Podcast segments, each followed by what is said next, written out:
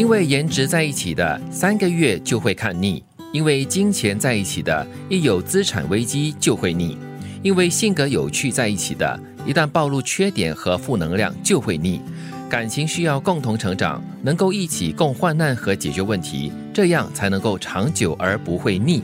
哇，颜值也不行，金钱也不行。对呀、而且他给的是时限还三个月而已嘞。哦，所以你看哈，人对很多东西的这个所谓的承受度、忍耐度、是有限对，因为。那个新鲜度很重要，你要保持新鲜的。对，所以我们都是这样子的哈，总什么都是靠一时的兴趣，然后呢，很快就会腻了。对保鲜很重要。你看啊，连性格有趣在一起也不能够长久了，因为你一旦就是暴露了一些缺点啊，你没有那个包容心的话呢，就很难再接受对方的所有的缺点跟弱点了、还是说什么东西逆过了头哈，可能它就会有转折，啊！哇，就不一样了。哦，就是到了一个极端了，对对，物极必反嘛。哦哦因为你都腻了，颜值也腻了，然后金钱也腻了，性格也腻了，可能腻过了后你就觉得，哎呀，反正就是这样子了，我就这样子腻下去了。那是一种妥协是吗？呃，一种接受。我觉得比较可能的情况是，如果大家开始觉得无趣了，嗯那就不能继续下去的可能性可能会比较大一些。是因为我觉得喜新厌旧啊，这个人的本性是在的，嗯嗯，所以你很难否定他。既然如此的话，不如接受他，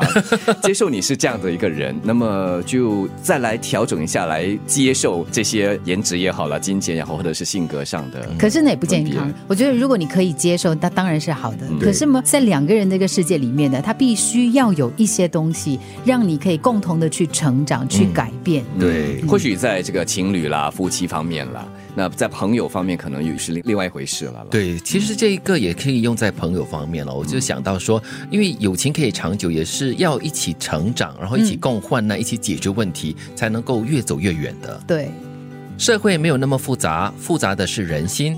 不管外面的世界究竟变成什么样子，能够影响你的其实就是身边的几个人。你没有能力改变这个世界，但至少可以选择与谁同行。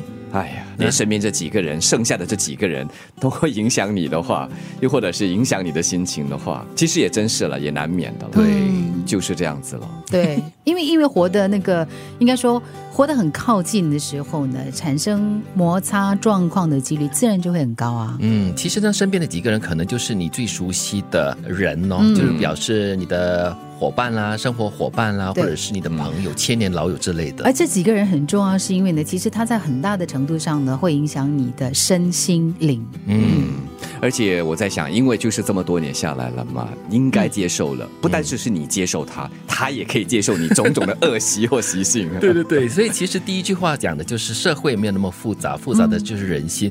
很多时候很多东西都是很简单的，只是我们把它想的很复杂了，然后把很多事情都复杂化了。所以当我们活到了这个年龄段的时候啊，很重要的就是至少你可以选择与谁同行，这也是很重要的。对，跟谁交往呢，就是你完全的自由了。